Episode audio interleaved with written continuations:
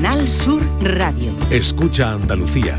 Siente Andalucía. Canal Sur Radio. La radio de Andalucía.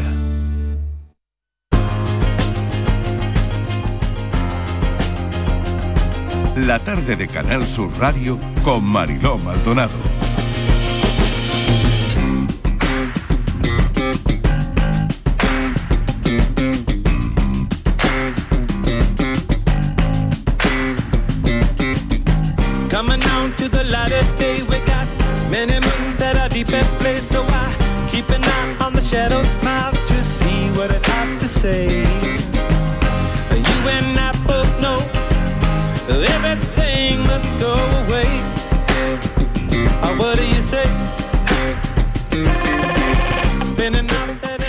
6 minutos de la tarde, un sombrío escenario posapocalíptico donde los vestigios de la civilización han sido barridos por un conflicto nuclear. Emerge una historia de la que vamos a hablar a continuación, cautivadora sobre supervivencia, sacrificio y la búsqueda de una vida mejor. Colonia Esperanza se llama el libro, una obra distópica que nos sumerge en un viaje épico protagonizado por un padre y sus dos hijos, quienes abandonan el único refugio que conocen para embarcarse en un viaje plagado de peligros y revelaciones. Un camino que se va a convertir en un juego de espejos en el que ni el destino ni el pasado son lo que parecen. Impacta la obra, porque, claro, también aparecen los problemas de la sociedad actual, las consecuencias de los conflictos armados, los peligros de los regímenes autoritarios, las desigualdades de todo tipo, la discriminación al que no es igual, al que es diferente, y en definitiva de lo que es capaz el lado más oscuro del alma humana. Es Colonia Esperanza también un canto al inconformismo, a la constancia, a la esperanza por cambiar las cosas y que todo vaya hacia un mundo mejor. Vamos a hablar con su autor, que además es, bueno, es, vamos a usar un seudónimo en la entrevista, Joseph Locuin. Bienvenido, gracias por acompañarnos. Muchas gracias por Bueno, un invitarme. placer. un placer estar aquí con vosotros. Y voy a presentar también, eh, a sumar a esta conversación, a nuestro compañero Diego Abollado. Diego, bienvenido. ¿Qué tal, Mariló? ¿Cómo estamos? Gracias por acompañarnos Nada, también Encantado, en, encantado el- en, este, en este viaje, porque es verdad que la novela, como tú bien has dicho, es, es- es, bueno, es una, una, una road novel, ¿no? Como la road, Claro. una road movie, en parte, ¿no? Ahí de todo, pero es verdad, Sí. sí, es como un viaje. Claro, Diego nos va a acompañar en este viaje, en este recorrido y tengo también a Borja Rodríguez a mi lado, nuestro psicólogo que irá también desmenuzando alguna que otra cosa. Yo lo primero que tengo que preguntarle al autor es el origen de la idea.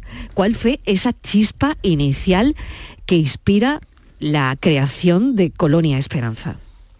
Pues, pues la chispa eh, es un cúmulo de noticias que, que coincidieron en el, en el mundo. Hace ya, esto era a finales del 2017, aunque podrían ser perfectamente válidas ahora con los conflictos en Ucrania y el de Mm. Gaza, que me, que me ha preguntado mucha gente. Digo, no, no, esto fue hace ya varios años más y que tenían que ver precisamente con el conflicto que en su día, eh, la tensión que hubo entre Estados Unidos y Corea del Norte, que al de Corea del. Norte este hombre siempre está dando la lata con, con- con amenazando al mundo Mm. occidental, con, tirar bombas nucleares. Y Bueno, y siempre las está probando. ¿eh? Exactamente, Siempre las probando. está probando. Y además que Es que precisamente... no para además- de probarla y a Sí. mí me, me genera eso cuando cada vez que pruebo una nueva a mí me genera un Sí, desasosiego. y eso que nosotros no somos los que estamos al lado que, que cuando la reciben. exactamente, exactamente. Pero, pero sí, coincidió con Donald Trump, que bueno, ese, ese, ese también es para darle de comer aparte. Ujú. Y, y- y eso por un lado. En Venezuela eh, coincidió también con un movimiento de salida de muchísima gente por la situación por la situación que había en, en Venezuela eh, y que también y que ya también presionó a los países limítrofes para intentar ir hacia hacia, hacia Estados Unidos. Y luego en Indonesia eh, también coincidió que en esa época eh, estaba habiendo una especie de genocidio o genocidio no me decía especie con una etnia musulmana todo ese cóctel de cosas.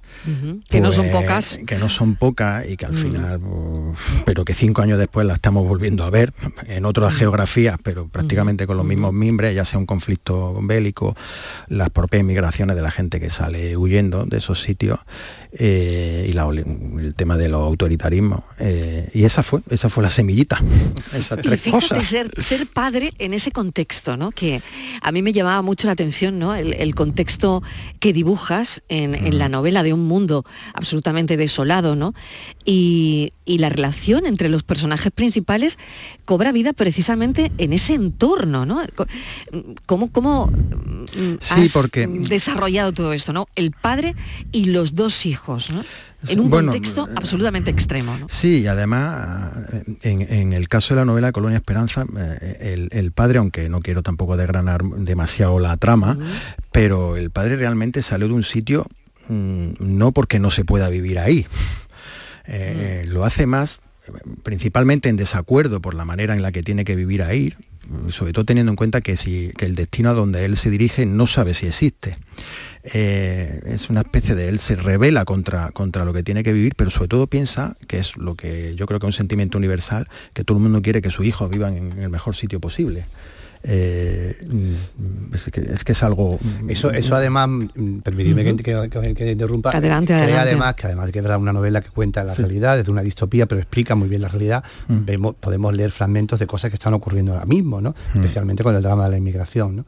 Lo bien que una distopía puede contar la realidad, ¿no? Es curioso. Pero aparte de esa parte, hay hay también una relación padre-hijo y un vínculo entre padre e hijo. Una- ¿Cómo explica muy bien cómo son las relaciones entre padre e hijo? No solamente del padre al hijo, sino también de los hijos al padre. ¿eh? Efectivamente. Porque los hijos también se preguntan, pero ¿dónde vamos? ¿Pero qué hacemos? ¿Pero hasta qué punto podemos llegar? ¿Hasta qué no punto no podemos llegar? Pero ¿para ¿Hasta qué nos embarcado en esta historia? Esta supervivencia también es cosa mía y no solo cosa tuya. A mí eso me parece muy bonito, ¿no? Que en todo ese, Mm. en, en todo ese panorama un tanto, un tanto desolador y en toda esa road, road movie, bueno, road novel, en ese camino Mm. donde tienen que llegar ese camino donde tienen que llegar con un mapa de carreteras mm, vintage, diríamos hoy, ¿no? Analógico, eh, está también esa relación, ¿no? Y esa relación se cruza, es muy bonito además, ¿no? Porque- Sí, ese, ese amor incondicional del padre hacia ellos, el, el- el de intentar, el de el que aunque, aunque es verdad que, que él hace parte de, de lo que hace es porque él no está dispuesto a vivir así, sobre todo en lo que proyecta para ellos, no quiere que ellos vivan eh, eh, eh, así, quiere lo mejor para ellos, esto, esto al final es lo que hace Claro, cualquier padre, claro, oye, claro. que tengas que estudiar y prepararte para el día de mayor es mejor, que tienes que ir por aquí Claro. porque va a ser mejor para ti, Sí, y sí, por qué sí. vamos para allá, y por qué tengo que hacer esto, eso...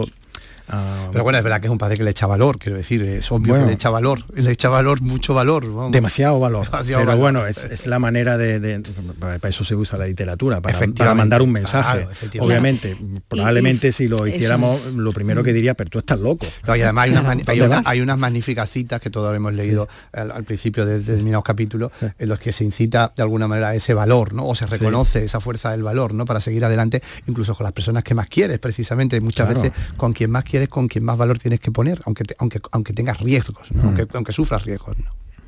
Totalmente, ¿no? Y, y- y fijaos que siempre, no sé, en las películas mm, mm, apocalípticas y todo esto, siempre tenemos el pre apocalipsis, ¿no? Vemos a la gente cómo se prepara para lo que viene, ¿no? Sí. Eh, pero muy, a mí me ha encantado de esta historia el post apocalipsis, ¿no? Que el escenario que ofreces es cuando ya hay cosas que han pasado y que no tienen vuelta atrás. Entonces, mm, creo que desde ese punto de vista, eh, y que por supuesto la novela ofrece un, un mensaje de esperanza clarísimo, ¿no? Em, bueno, pues es eso, ¿no? Es, es- es explorar la posibilidad de ese futuro mejor a lo largo de toda la narrativa, pero que em, lo retomas desde ese escenario después del apocalipsis, cuando ya ha pasado todo. Claro, cuando ya ha pasado todo, pero que vuelve a señalar que volvemos a, a- a tropezar una vez y otra en la misma piedra, porque en ese escenario poco apocalíptico, donde se supone que ya la vida no tiene nada que ver como la conocemos a día de hoy, el ser humano vuelve a caer en el autoritarismo, vuelve a discriminar al, al diferente, Y- o sea, claro. y volvemos. Es una, es, yo es como un recordatorio continuo, sí. si es que siempre, es que estamos siempre No igual. importa, no importa la raza, no importa No el color, importa, como decía la canción, siempre. pero es verdad, porque en este caso, eh, de alguna manera, los del, los del sur van al norte, los de y, y en tu novela los Sí, del la norte jue- van al sur, yo ¿no? siempre Eh, lo de ponerse, lo de ponerse en la piel del otro. Yo juego en la novela, lo desvelo un poco, a cambiar los roles. Es como directamente, mm, si mañana nosotros, que vivimos en una sociedad occidentalizada con sus, con sus problemas, eh, si mañana somos nosotros los que tenemos que cruzar a África, porque allí es donde, donde se puede vivir bien, y tú eres el blanco que no quiere nadie. Claro, que Eso es Colonia solo. Esperanza también. Claro, Claro, claro, es claro. muy bonito, claro. Eh, Sí. Eliges una frase que a mí me encanta. El futuro tiene muchos nombres. Para los débiles es lo inalcanzable. Para los temorosos, los temerosos lo desconocido, ¿no? Para los valientes la oportunidad. Víctor Hugo. Sí. Eso está casi al principio, Eso ¿verdad? está Sí. en las citas del A mí hay otra que me ha gustado mucho de Churchill también, la de los Sí. infiernos. No hay que salir de ellos, sino hay que quedarse. ¿no? Sí. Es, muy, es, muy, es muy bonito porque es como, eh, eh, bueno, es- es- infunde mucho valor, ¿no? Respeto también, pero valor, es verdad. Sí, es que él hace todo a- a- aún a sabiendas de que se expone a, a- a probablemente morir en el intento, porque el escenario es- se supone que está todo con la radiación y él huye de un sitio donde, donde llevan décadas este hombre y estos hijos, especialmente él, porque, porque desde pequeño ha vivido ahí, llevan décadas pensando que ese es el único sitio donde se puede Mm, vivir. Y aún claro. así el tipo se tira a la Se- se carretera a la pensando carretera. en ellos, volvemos a lo mismo, siempre pensando en los hijos. Claro, claro, claro, claro. ¿En qué sitio pensabas? Bueno, mm, yo no doy ni mm, en la novela no hay nombres, no hay ni un solo nombre de personas. Eso también tiene que ver con que hoy en día cuando vemos las noticias de inmigración, en el momento que no hay nombres despersonalizas Mm. y no es, es mucho más fácil digerir Claro, total. y pasar Mm. página, oye, empatizas, te pones triste cuando ves este tipo de noticias o la gente ahí, pero no hay nombres, No hay nombre, no un hay, número, sí, sí, pues, absolutamente. pues, siguiente noticia, ¿vale? Eh, no hay ningún nombre, ni siquiera de sitios, pero se intuye que esto es un poco el norte de Europa Sí, hay un cruce de Pirineos. y que el ahí, cruce ¿no? es, si no es Algeciras, es Tarifa, Es Tarifa, es Tarifa o es Algeciras Y por ahí. sur, Sí, claro, sí, claro. Y por esta eso gente intuía, que intuía, cruza la Europa, cruce de Pirineos, Y incluso. Claro. ahora somos los blancos que vamos para... ¿tú dónde vas? Sí, sí, Sí, sí. claro, es darle la vuelta al mapa, realmente. Sí, ¿no? sí, Da- sí, darle la si vuelta al le mapa con la un- situación. Yo ¿no? pensaba en eso, pero si le das un- piensas un poquillo, encuentra Sí. el paralelismo. Mm. Mm. Y como decía, ¿no? El, el escenario post-apocalíptico, a pesar de, bueno, ir contando también cronológicamente, pues eh, saltando, ¿no? Por, por el tiempo, que me gusta mucho eso, ¿no?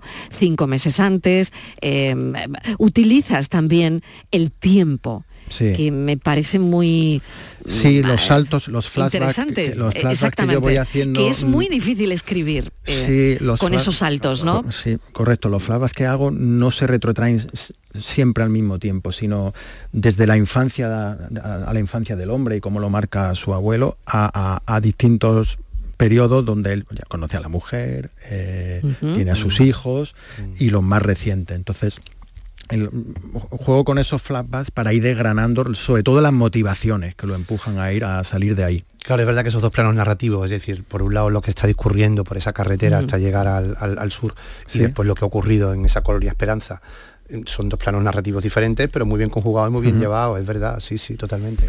Y con un final ¿cómo- que sé que no es el más claro, con un que- final, con un bueno, sí, final que no me. No, no, no, no, no, no. bueno, no, no. pero bueno, Si tiene no un- pero, hagamos a ver, spoiler. pero no es el prototípico final. exactamente, es un final rotundo, rotundo y, bueno, no es, no es el mejor de los finales y no es el peor de los finales. Bueno, es que mejor, mejor o peor, o a ver, ¿qué es pues mejor forma de hablar, claro. Quizás Sí, estamos hay- siempre muy acostumbrados al Sí, fueron felices al y comieron perdices. perdices. Claro, y con eso claro. no quiere decir que el lector Que se va a no haya, encontrar un- claro. un, un mal final. Un mal final, ¿no? no. Muy bien.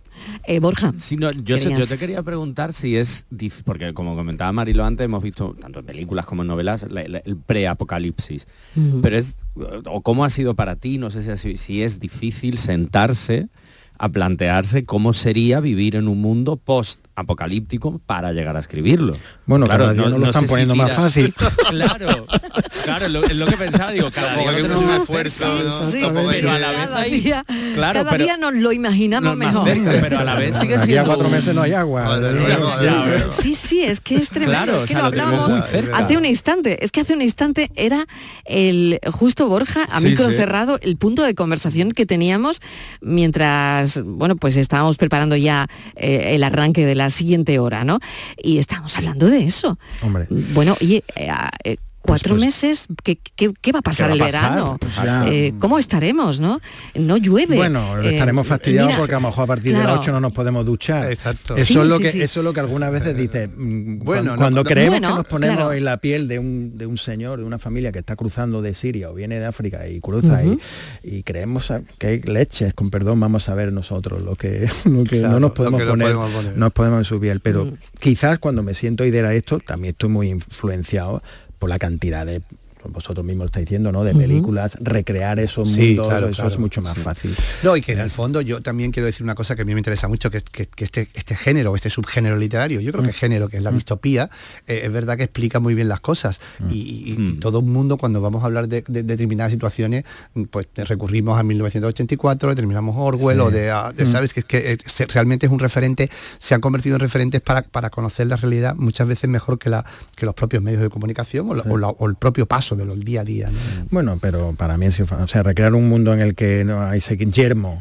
en el que no hay Sí, sí, vida no y, que, y dura. que no tiene para comer, bueno, tampoco No es tan difícil. No había que ha sido un lejos, reto no había que irse- desafortunadamente. no había que irse muy lejos. Efectivamente. Yo sé, lo que pasa que al final es cierto que lo, lo que comentan, ¿no? Que, que la novela es distópica, pero, pero es algo muy cercano. O sea, Bueno. en el fondo hay un, hay un punto distópico obvio, pero en el sentido de cercano, en, el, en tanto en cuanto al final son situaciones, como tú decías, ¿no? Se planteaba desde 2017, pero son situaciones que se van repitiendo y que, eh, que seguimos Bueno, en este ciclo de guerra. Claro, de- yo tengo que de decir, problemas vamos a más, climáticos. además, yo tengo claro. que, sí, desafortunadamente, yo tengo que Por deciros desgracia, que, claro. que mucha gente cuando se aproxima a esta edición, en realidad es una reedición que me hace al, al mes del, del libro que me autopublico en 2018, la gente pensaba que lo había escrito eh, recientemente. Claro, claro. O sea, imagínate, ujú. mm, Claro. no, es que Ucrania, y ahora lo de Gaza, Y ahora está lo de Gaza, Lo de Gaza. Claro. Y, Y Trump- y Trump de no, nuevo Si es que y ese es el mensaje, si es que seguimos en las mismas. Hay una frase de Ovidio que mm, me gustaría que le explicaras a los oyentes por qué la eliges abriendo un capítulo, ¿no? Que a mí me encanta. La esperanza hace que el náufrago Sí. agite sus brazos en medio de las aguas, aun cuando no vea tierra por ningún lado. Bueno, es que eso precisamente hay un momento del, del pasaje del libro que viene muy a colación de esa, de, de- de esa cita, porque es cuando ellos van a hacer ese cruce, que es el que vemos desafortunadamente muchas veces, muchos días en las noticias. Y al final lo que le empuja a esta gente a venir aquí es esa esperanza de alcanzar, de alcanzar una costa española o italiana, O europea, europea. que muchos no saben nadar, pero que al final es, es aferrarse, es que esa esperanza es aferrarse a que va a encontrar una vida mejor. Mm, Es que la cita, que tendrá cuánto, dos mil años. Sí, pues claro, imagínate. Claro, vídeo. Pues, eh, Año pues, arriba, año abajo. Sí, sí. Mínimo, mínimo. Mínimo. Pues, Mínimo. Claro, Pues- claro, claro, claro. Ya que he llegado aquí no me voy a ahogar. claro, sí, sí, sí. Seguro que, lado- seguro que Sí. un kilómetro más para allá estará la tierra. Eso ¿sabes? nos dice también, nos enseña los iguales que somos, bueno, lo- lo- la, la humanidad, los hombres y las mujeres, los iguales que somos a lo largo de, de- de- de distintas situaciones y distintas civilizaciones, ¿no? Es decir, Exacto. Que, que nuestros intereses en el fondo, aunque veamos estaba- situaciones caóticas, queremos mm, salir adelante. Exacto, totalmente claro, ¿no? Que seguimos, en muchos sitios sigue habiendo gobiernos autoritarios como Claro. sufría Mm. Ovidio hace dos mil años. claro, efectivamente. exactamente. efectivamente. Y la vida planificada, que es lo que quería preguntarte ahora, ¿no? Eh, hay que estar pendiente de la vida que nos espera. Bueno, hay, un, hay, hay, hay- mira, en eso de la planificación hay una cita de, no me gusta el boxeo, pero seguro que conocéis a Mike Tyson, os suena, ¿no? Por Sí, sí, sí, sí, Hombre, claro. claro, mucho, sí, claro. Aunque no sea aficionado No, no, que que no es mi sí, caso. da igual, da igual. Tyson lo cita conoce suya- todo el mundo, ¿no? Hay una cita Claro. suya que me gusta mucho que dice, que decía el tipo, que no tiene pinta de ser muy inteligente, eh, con todo mi respeto, decía, todo el mundo tiene un plan hasta que le parten la cara. Entonces, Literal o está bien planificar, porque hay que planificar. Mm. Pero luego la vida viene, es quizás más cómo lidia uno con, lo- con los contratiempos que te vas encontrando eh, que el hecho de seguir un plan determinado. Está bien planificar. Oye, pues si me compro una casa es porque per- quiere formar una familia, vivir ahí o como sea, o, un o voy a trabajar aquí, o, y después tengo pensado hacer esto, o voy a ver si mi hijo estudian aquí, luego lo llevo a no sé dónde. Pues, pues sí, pues hay que planificar la- las cosas. Pero la vida te enseña que lo de planificar y que hay veces que es necesario y por supuesto que es esa- necesario. hacer trizas Todos tenemos a alguien, en mi caso, mm, claro, porque no nos queda otra Todo el mundo también. siempre tenemos algún amigo que dice, pero tío, ¿tú cómo vas siempre tan des... pero, pero ¿y estos saltos a salto de mata? Mm. Eh, ¿no? Le- le- le- a, Claro. a tu alrededor, cuando ve a alguien que no tiene una mínima de planificación, tendemos a, a- a- a, ¿no? a criticarlo. Eh, a mí me gusta planificar las cosas hasta cierto punto. Al final trabajas, los, trabajos te exigen una planificación, cuánto vas a ganar, cuánto vas a facturar. Además, tu trabajo- tu trabajo es de trabajo, planificar, ¿eh? Es de planificar, así que- Efectivamente. Sí, eh, claro, sí. bueno, y, y yo quería preguntarte por eso, ¿no? Yo Esto soy es un seudónimo.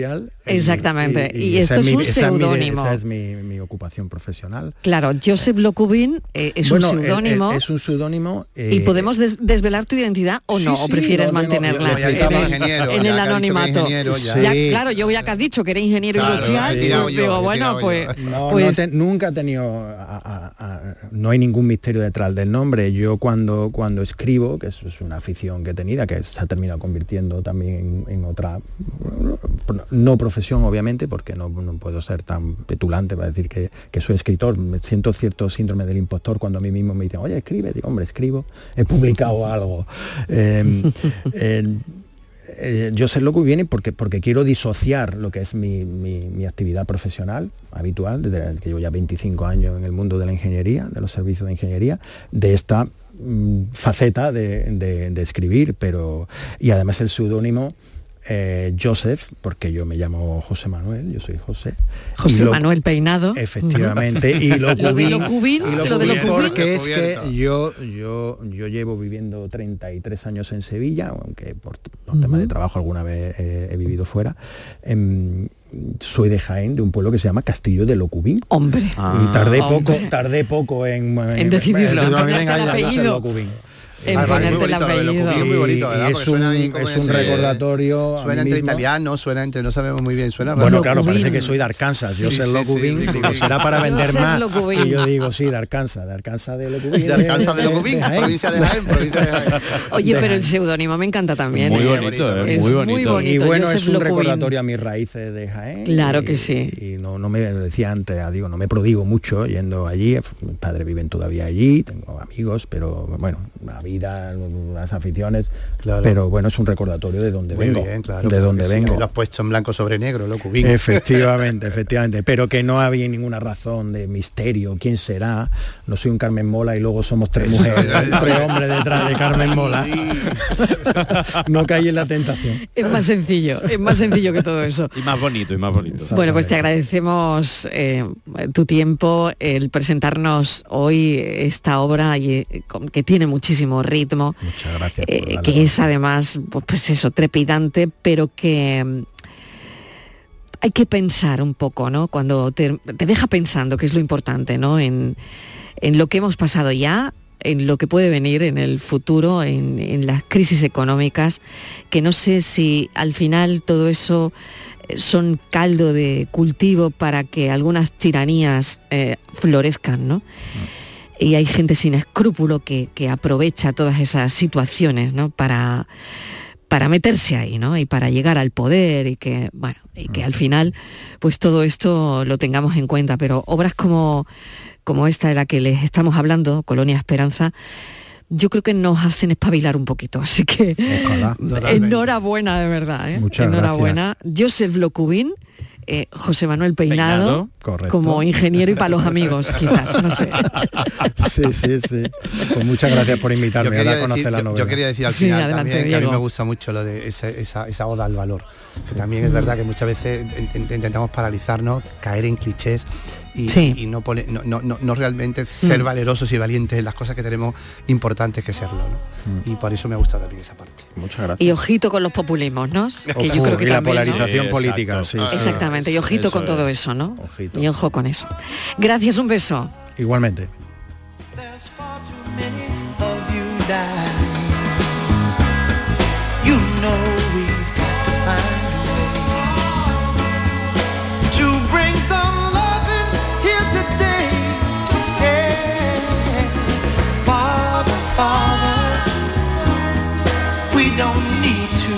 Escalate.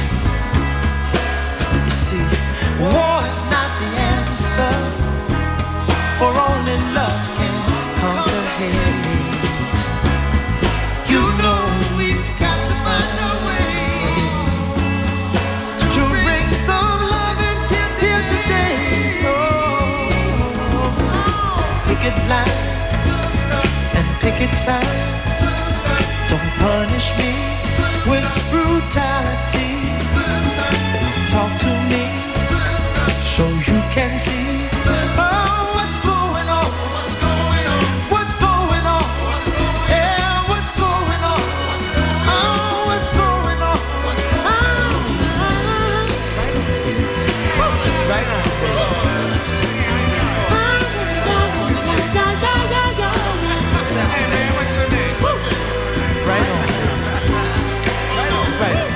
La tarde de Canal Sur Radio Con Mariló Maldonado. También en nuestra app y en canalsur.es. Úbeda, cuna del renacimiento andaluz y patrimonio de la humanidad. Hoteles con encanto en lugares increíbles. Adéntrate en el renacimiento del sur de España, donde disfrutar de un turismo con unos servicios al visitante de excelencia. Sumérgete en su historia. Úbeda. Ven, te sorprenderá. ¿En qué capítulo de tu vida estás ahora? ¿Quieres hacer una reforma? ¿Cambiar de coche? ¿Tus hijos ya necesitan un ordenador para cada uno? ¿O quizás alguno ya empieza la universidad? ¿Habéis encontrado el amor y buscáis un nidito? En Cofidis sabemos que dentro de una vida hay muchas vidas y por eso llevamos 30 años ayudándote a vivirlas todas. Cofidis, cuenta con nosotros.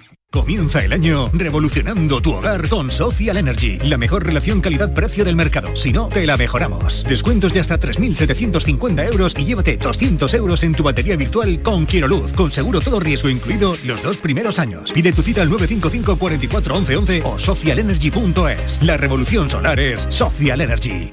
En cofidis.es puedes solicitar financiación 100% online y sin cambiar de banco. O llámanos al 900 84 12 15. Cofidis, cuenta con nosotros.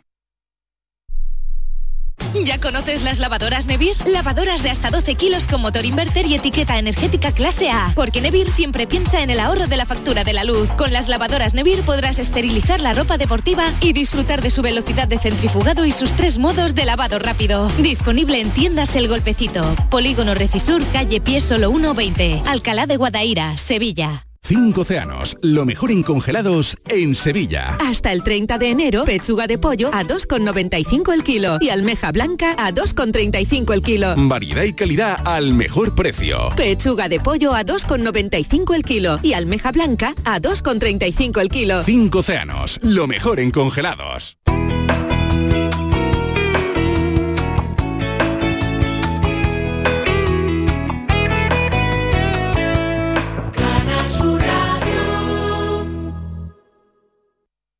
Si mezclas Andalucía, el fin de semana y la radio, sale gente de Andalucía. Disfruta de un programa en el que sentimos Andalucía a través de su gente, en el que nos dejamos seducir y nos enamoramos de una tierra repleta de tradiciones, de una gastronomía de bandera y de un patrimonio fascinante. Y todo a través de su gente. Gente de Andalucía, los sábados y domingos desde las 11 de la mañana, con Pepe da Rosa. Contigo somos más Canal Sur Radio.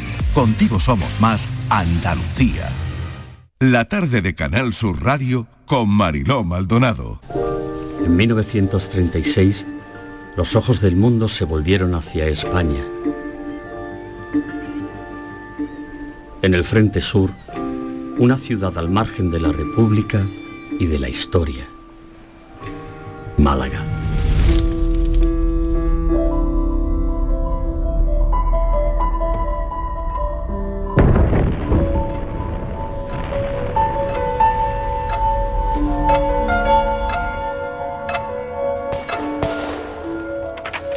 Buenos.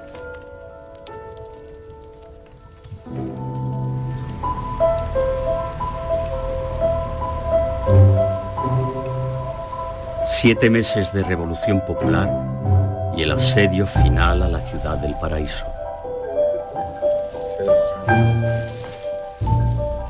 esto ya estaba antes cuando llegábamos aquí. Vamos hasta ahí, hasta el extremo, ya está.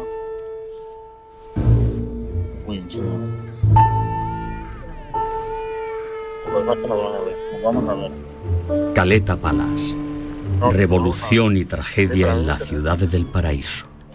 Es así como se llama este documental que recoge el asedio a Málaga en 1937, dirigido por José Antonio Ergueta. Un episodio eh, apenas contado de la guerra civil que habla precisamente pues de situaciones límite, de cómo reaccionan los seres humanos en esas situaciones a través de ocho personajes que pasaron por Málaga durante esos meses. Hay que contar que ha sido este documental nominado al premio Goya, al mejor largometraje documental, al premio Carmen, al mejor guion adaptado. Y felicitar a José Antonio Argueta. José Antonio, bienvenido, enhorabuena.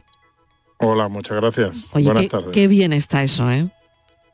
Pues la verdad que sí, es una alegría cuando te reconocen y, sobre todo porque ayuda mucho a que la gente lo sepa que, existe esa película. Claro, este, este relato de la guerra civil eh, apenas mencionado, ¿no? Y que no atrajo ni, ni a periodistas, ni. En fin, al final, eh, eh, a través del tiempo y gracias a estos trabajos, eh, esto sigue, sigue impactando, ¿no? Sigue impactando y mucho, ¿no? A quien no conocía para nada parte de esta historia. Pues mira, yo creo que hay muchas historias, siempre que tiras de un hilo salen otros hilos y salen otras historias y puntos de vista.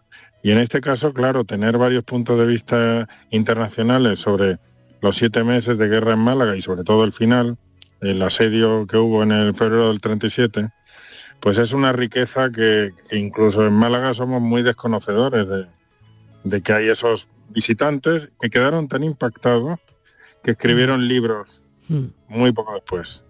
¿Cómo te llega a ti eh, esta historia, José Antonio, y por qué decides, mm, pues eso, ¿no? Mm, Volcar eh, pues todo lo que pensabas en ese momento en, en hacer, en sacar adelante este proyecto, ¿no?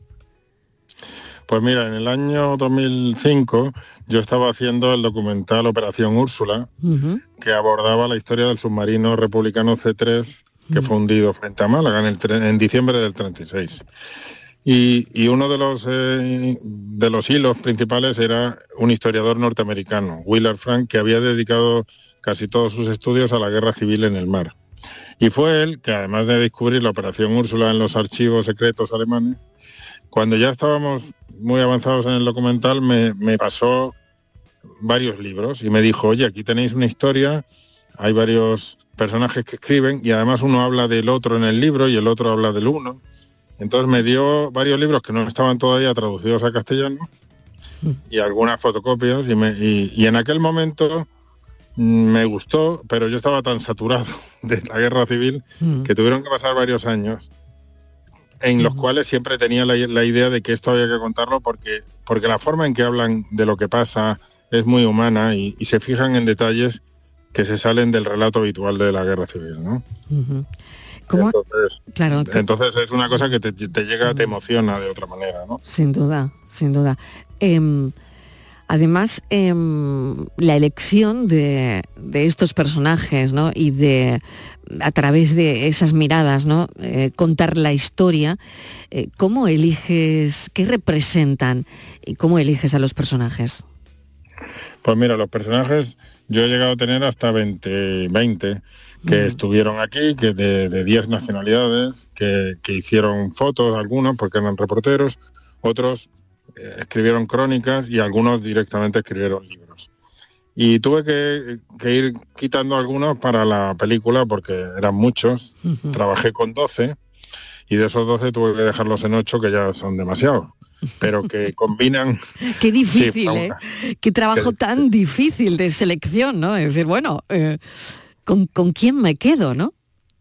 Claro, pero al final en el cine manda un poco a la narrativa. Entonces, por ejemplo, la, la reportera noruega Gerda Grepp es muy interesante porque hace fotos y a la vez hay una rusa, una soldado que viene ah, de voluntaria, pero luego la ponen a, a dinamitar puentes cuando ya no queda más remedio que vienen los italianos. y sus, sus relatos coinciden en la carretera de salida, en la, en la desbandada, pero claro, eran muy parecidos. Entonces, pues tuve que quitar a la rusa.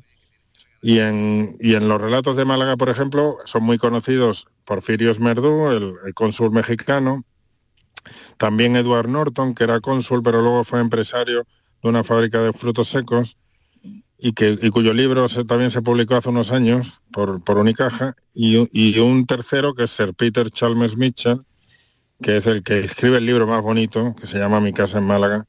Y los tres son muy parecidos, vivían en casas contiguas del Limonar, y, y sus relatos varían en cosas, claro está, y tienen distintas sensibilidades, pero al final, pues en la narrativa del cine eliges uno, ¿no? Para- es una pena, pero no pero cada uno ejercía la misma función. Pero luego están otros como, como Kessler, que es conocido, los, Gerald Brennan y Gamel Wolsey, que son pareja, y, y los dos tienen una sensibilidad exquisita. Una malagueña, no es malagueña, era gaditana, pero casi murió como malagueña, que es Mercedes Fórmica, que, luego viviría en el Limonar, entonces venía de visita, y, y- siendo ella falangista en ese momento, cuando luego escribe sus memorias, es de una sensibilidad tal, una delicadeza de cómo habla de lo que es la violencia de ambos bandos, su, su, su- su decepción cuando se da cuenta de que los suyos son igual, estaban pasando las mismas salvajadas en un lado y otro, que, que, por ejemplo es una lección de vida. ¿no? Y he dejado uno que es un poco el discrepante, que es Luis Bolín, también malagueño, pero porque ejerce el papel de, malo de la película, es un poco el antihéroe y también escribió un libro, pero era fundamental porque él, genera al final una situación casi de thriller, que es la segunda parte de la película, que espero que guste, ¿no? Y mucho, eh, eh, mucho, José Antonio. Bueno, le voy a, a dar una alegría a los oyentes, eh, que estén muy atentos, porque las dos primeras llamadas que se produzcan en este momento, eh, a los que estén en Málaga, porque la película se va a pasar a las nueve y media en el Cine Albéniz de Málaga. Eh, ¿Te parece, José Antonio, que regalemos un par de entradas? Me parece estupendo. ¿Sí? Un par no. Si son dos, que vayan acompañados, ¿no? Que Venga, venga, pues cuatro Dos entradas, do- do- dos parejas, ¿eh? Sí. un par de entradas dobles para eh, la persona que llame ahora mismo. Bueno, voy a recordar el teléfono, ¿no? Que es lo primero que tenía que haber hecho. Claro. Estos son nuestros teléfonos 95 1039 105 y 95 1039 16. Las dos primeras llamadas que, que nos lleguen ahora mismo, pues José Antonio Orqueta me, me comentó, oye, vamos a regalar dos entradas, hoy nueve y media en el Cine Albéniz de Málaga. Te agradezco enormemente eh, esta charla, José Antonio. Mucha suerte porque, bueno, esas dos nominaciones al premio Goya como mejor largometraje documental y al premio Carmen al mejor guion adaptado, pues, pues todo lleva, ¿no? Su muchísimo curro detrás y mucha ilusión de mucha gente, ¿no? y sobre todo un discurso tan necesario ahora mismo, que mm, bueno, que, que estamos como estamos, eh, que el panorama internacional está como está y la guerra puede convertir cualquier paraíso, te he oído decir esto en alguna ocasión, en un auténtico infierno. Como, Pues sí. como ocurrió, la ciudad del paraíso se convirtió en un infierno con la guerra civil. Efectivamente, así fue. Parecía increíble, porque y parece increíble, pero a veces estas cosas pasan. Y, y eso espero que sirva también el ver esto, ¿no? Que está en la condición humana, pero también está en la condición humana el trabajar eso para Sí, te hemos perdido. Ahí, hemos perdido a José Antonio Argueta. Le ha debido entrar una llamada o... perdonar porque estoy en un, en- En un, en un lío. No te preocupes, José Antonio. Vamos ya no, casi. estoy en un rodaje de otro de otra Fíjate. película. Pero bueno. Bueno, te, te dejamos que sigas trabajando, pero eh, bueno, ya hay dos personas que tienen las entradas. ¿eh? Ah, fenómeno, Eh, fenómeno. y, y, bueno, podrán ir al cine Albéniz de Málaga a las eh, nueve y media de la noche. Sí, Ergueta, sí. suerte, un beso enorme, amigo. Chao. Muchas gracias. venga, Adiós. un saludo. chao. Dicen que la patria es un fusil y una bandera. Mi patria son mis hermanos que están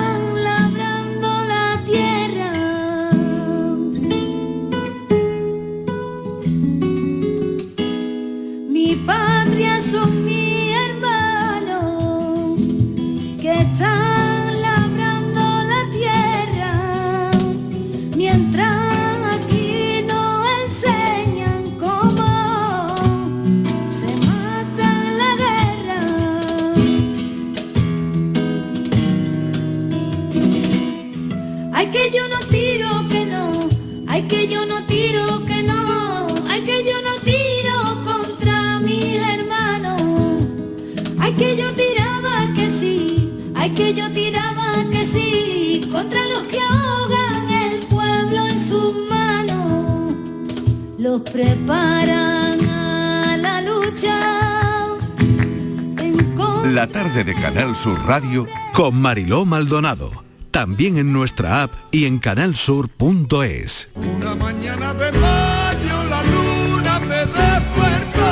Medina Zahara presenta su nuevo disco El Sueño Eterno, un nuevo trabajo de estudio que supone un nuevo renacer para la histórica banda. El Sueño Eterno revive la más pura esencia de Medina Zahara. Ya disponible en todas las plataformas digitales y puntos de venta habituales. Rebajas en Rapimueble, simplemente más bajas. Dormitorio 139 euros. Apilable de salón, ahora 159 euros. Más ahorro, más ofertas, más barato. Solo en Rapimueble, líder en rebajas y paga en 12 meses sin intereses. Más de 230 tiendas en toda España y en rapimueble.com. ¿Y tú de qué eres? ¿De chirigote o de comparsa? ¿De folla o de la calle? ¿De carrusel o de cabalgata? Nosotros no elegimos. En carnaval somos de Cádiz. Melón y sandía Caridul. Lo más fresco del carnaval. Visita nuestra página web www.caridul.com. Te levantas muy temprano, madrugas mucho, trabajas o estudias de noche. Cuando casi todo el mundo duerme menos tú, ya estamos contigo. En la mañana de Andalucía, el Club de los Primeros de Canal Sur Radio. Con Charo Padilla. De lunes a viernes desde las 5 de la mañana. Contigo somos más Canal Sur Radio. Contigo somos más Andalucía.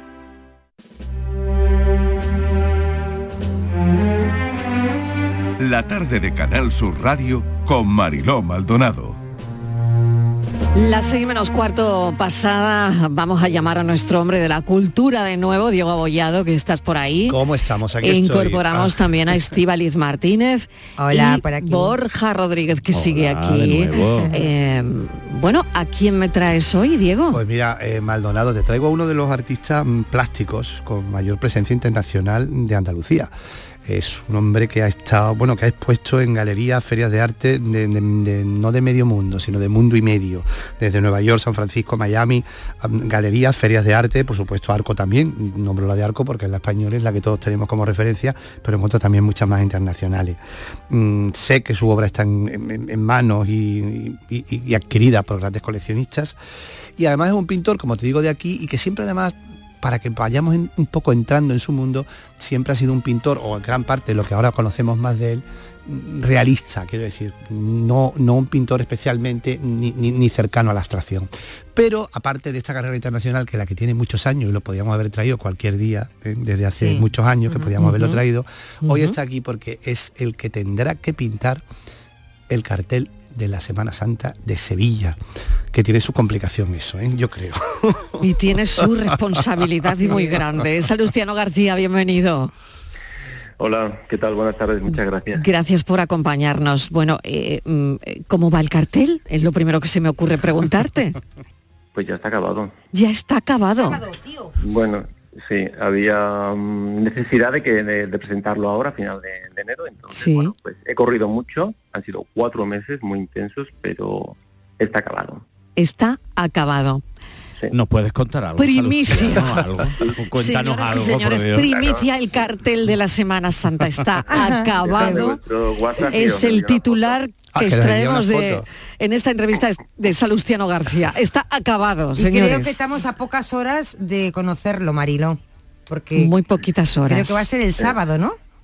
Sí, este sábado eh, la Fundación Caja Rural eh, por la mañana y bueno, y a partir de ahí ya se, se puede hacer público. Hasta ahora es secreto, mm, solamente lo, lo ha visto pues bueno, pues mi, mi equipo y los fotógrafos. que- Yo que fotografía. Bueno, bueno, o sea, pero, pero la foto está hecha ya.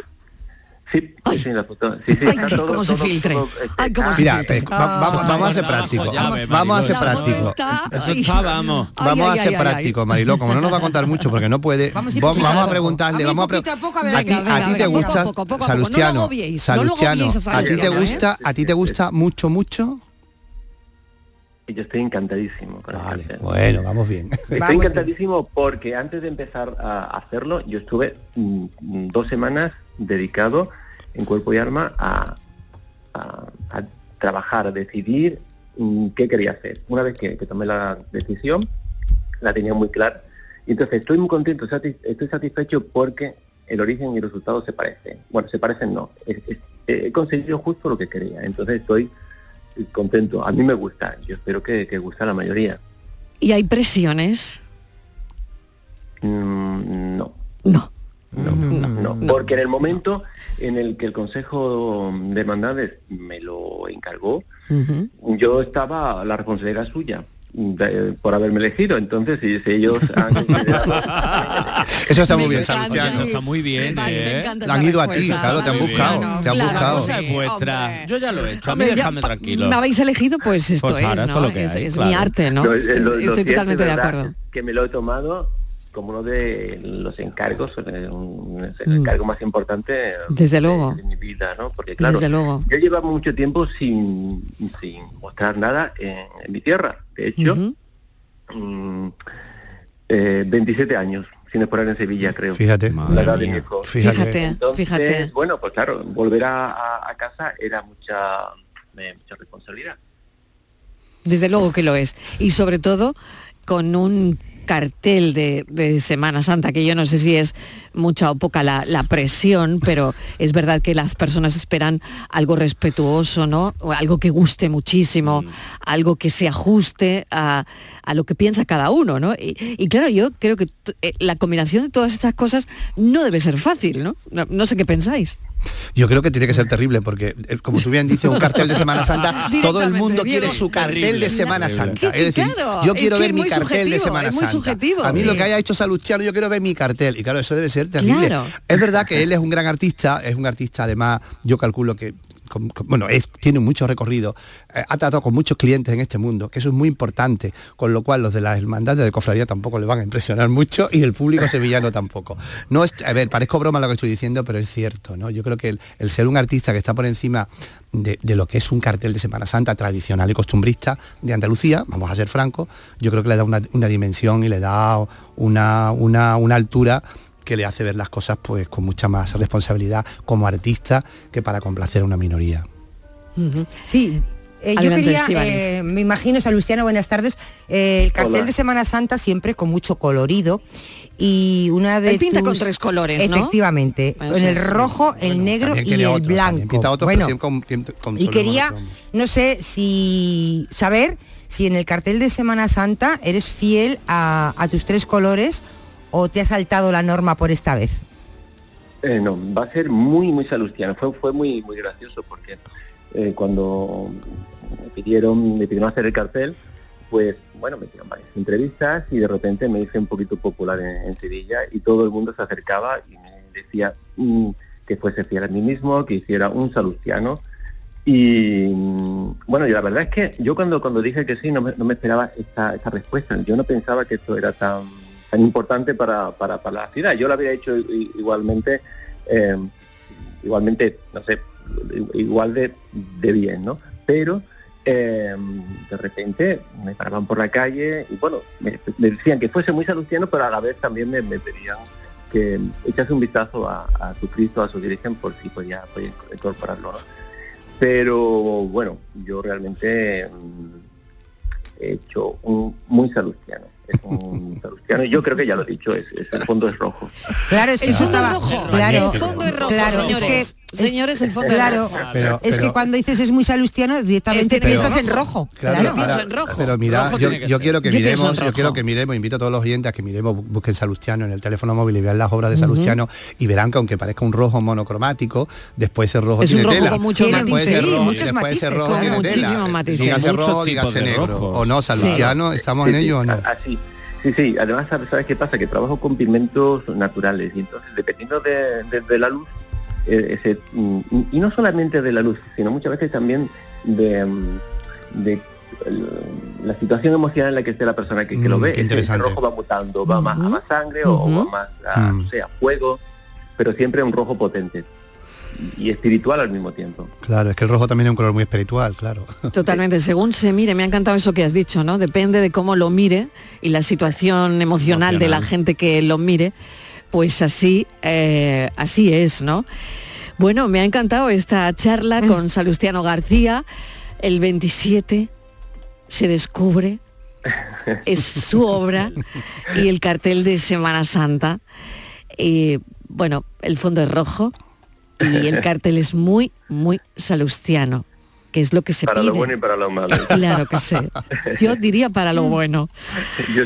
Salustiano, muchísimas gracias. A vosotros. Eh, y nada, esperamos reacciones el sábado. Estaremos muy atentos. Muchas gracias. Un beso, cuídate Saludos, mucho. saludos. Gracias. Hasta luego. Un Qué saludo. responsabilidad, chicos. Sí, ¿eh? Esto es una presión, aunque es un se lo ha tomado muy bien, pero Qué esas dos semanas... responsabilidad más grande. ¿eh? Esas dos semanas que ha dicho él que está bien cerrado mirando cosas, estudiando, yo creo que también han sido esas dos semanas de decir, yo me voy a quitar la presión de encima, a mí me han elegido claro, porque y yo que- me voy a relajar porque si no yo creo que esto es muy Fíjate que difícil. yo Porque creo él no- que se va a no hablar, él se no va a lo hablar re- mucho de no este cartel. Yo creo que se va a comentar mucho. pero es Yo verdad creo que que se, la- habla- se va a hablar mucho. Sí, Sí, claro. se va a hablar, sí, Pero a ver, también, un- también hay que entender que si nos damos cuenta y vemos la obra de él, que lo podemos ver como digo en internet poniendo Salustiano, vemos que en el fondo es una obra muy realista, es una obra en el que gira en torno al retrato o a modelos de retrato y en el fondo, bueno, puede estar cerca a una estética mm, de fervor y de la Semana Santa, quiero decir, no estamos hablando de un pintor abstracto, de un pintor que, que pueda de alguna manera, mm, de alguna, bueno, que, se- que podría ser un cartel de Semana Santa abstracto magnífico, pero bueno, que pueda ir menos sensibilidades de, la- de las devociones, que cuando se tienen devociones las sensibilidades son muy altas. Está muy Sí, a flor de piel. Claro, claro, piel. pues eso es un poco lo que quería decir, Sí. claro. Muy bien, bueno, pues lo veremos el 27. Oye, Borja, nada, me quedan cuatro minutos, pero yo creo que podemos aprovechar mm, para hablar eh, de cómo fortalecer una relación de pareja en, en seis, en seis tips que se dicen ahora. Sí, estas Yo, cosas yo me voy a levantar, Tips. ¿vale? ¿Tú Con tu que permiso. Yo me voy a levantar No, con tu no, no, permiso, no, que no no, quiero no, tips. No quiero no, tips, no, no. No, no, no, no, no. Son hábitos, hábitos. tú tienes que dar un tip. A ver, a el dar un tip aquí. Venga. un tip. ¿Qué es un tip? Yo A ver, primero no, un- tips. Eh, tips igual Sí, a un tips, una propina, una propina, que decían en consejo, inglés, ¿no? Una propina. consejito. Venga, ¿cómo fortalecer una relación de pareja con seis hábitos, pero ojo, matutinos? Claro. Que por la mañana temprano. Matutino, por la Matutino. mañana temprano. Venga. Y aquí hay que tener cuidado porque, claro, aquí hay mucha sensibilidad. Porque yo, por ejemplo, soy de esas personas a las que no se le puede hablar hasta que te tomas el café. ¿En serio? Si no Claro, te veo yo, así a ti, ¿eh? Ya, yo tampoco lo pensaba hasta ¿No? que me he dado cuenta que lo soy. Porque ¿Sí? claro, ahora ya pues, me levanto con una persona, entonces, claro. O sea, te tomas el café y ya te y ya me puedes hablar. Si no, o Vale. te gruño o te ronroneo como los gatos. Tengo Vale. esos dos Bueno, pero si ronronear no, no, está mal, ronronear es agradable. Mira, yo creo No, que no, lo- eso es agradable, eso Sí, sí, pero Diego. él quiere decir que tiene esos dos. Borja, Ah, vale, vale, vale, dos Borja. No lo puedes dar- primero- a mí no me preguntes nada. otra. No me hagas Tú cosas no juegas, difíciles. tú no a juegas. mí no, eso Te es, voy a yo dar yo, te voy a dar yo una clase. Lo primero, Venga. fíjate, yo te voy a enseñar. Lo primero que hay que hacer, Enséñame, nada más despertarse para todos, es ir a tu pareja y decirle con voz muy suave, como le llame, no sé si le llames mi vida, mi amor o como sea. En mi vida, ¿has dormido bien? Yo me divorcio, así, yo me divorcio extremo. ¿Eh? Eso lo primero. ¿Por qué, ¿Eh? Eso lo primero. Y entonces, así al oído susurrado muy suave, muy dulce. Y tal. Y ya luego a partir de ahí ya puedes hacer lo que te dé la gana, porque ya. Sí. Eh, Ya te, ya lo has primero ganado. Aparte, antes incluso de eso que dice Estivali, lo primero un buenos días. Sí, un buenos días, un buenos días, No, un no, beso. no, primero Sí, eso. sí, Y, yo creo que también es importante recordar lo que la persona No. tiene importante ese día y decirle, oye, ánimo con esto, Eh, ánimo con, tu, con tu jefe tal, café. ánimo después del café, después del café. y del salud y del, y del Estamos beso, diciendo sí. antes de levantarte de la cama. Claro, pero Ah. Estivali, un besito, un te quiero, un, Es un- buenos no te- días, hombre, una te parecerá, muy te, pare- suave, te- muy te suave. te parecerá feo decirle al oído mi vida. descansar. No, no, si es precioso. es Bueno, pero ¿y qué precioso. O le puedes Porque hacer, ella- o- depende cómo haya sido O sea, las horas anteriores, ¿no? ¿no? Hemos He dado dormido, dos, ¿no? Hemos dado dos, tienes son- has roncado y he dormido Hombre, yo fatal. diría otra frase, Claro, yo claro. diría otra frase, pero estamos también en la contestación, cómo ha dormido Espera, fatal. Hombre, Claro. Marilo, yo diría Es que te arriesgas. Claro, no, no, es que yo, es que diría otra cosa que no puedo porque estamos en hora infantil, pero luego lo mando por WhatsApp. Ah, vale, vale, vale. Vale, Ahora vale, vale. Claro, Vale, pero que bueno, te eso guardas también podría información. ser una. Claro. Porque bueno, hay domingos que dan para mucho. Luego otra, lo que pasa es vuelvo, es lo mismo, esto depende de quién. Hay una, otro de los tips es conversar tomando el café, el desayuno. Claro, una conversación de hola, ¿qué tal? Bien, una conversación de cariño, tenemos que hablar. No, No. porque no me he tomado el No, café. por Dios, no, no, no, no, eso no. Luego, eh, hacer ejercicio juntos si vamos por la mañana. A, por ejemplo, hacer deporte, que eso va muy Ah, bien para bien. activarnos. Sí, y luego, que eso es muy importante y no requiere mucho esfuerzo, reírnos juntos por la mañana. Unas Ay, sí. cosquillas, una notita tonta, Sí. una gracieta, una risa, es decir, conectar por la mañana, no ir con Problemas por la mañana no, por favor. Problemas por la mañana no. No, a primera hora E no. intentar dejar las prisas a un lado. Pues nada, con eso eh, todo arreglado. todo arreglado. Con eso ya hemos ya nos podemos ir a trabajar. Venga, que me voy a la noticia. Muchísimas gracias. Gracias, adiós, Hasta el jueves. Borja Rodríguez, Besitos. gracias. Hasta ahora.